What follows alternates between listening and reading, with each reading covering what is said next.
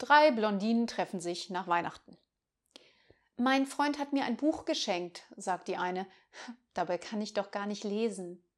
Das ist doch gar nichts. Mein Freund hat mir einen Terminplaner gekauft, dabei kann ich ja gar nicht schreiben. Bei mir ist es noch viel schlimmer. Mein Freund hat mir einen Deo-Roller gekauft. Dabei habe ich doch gar keinen Führerschein.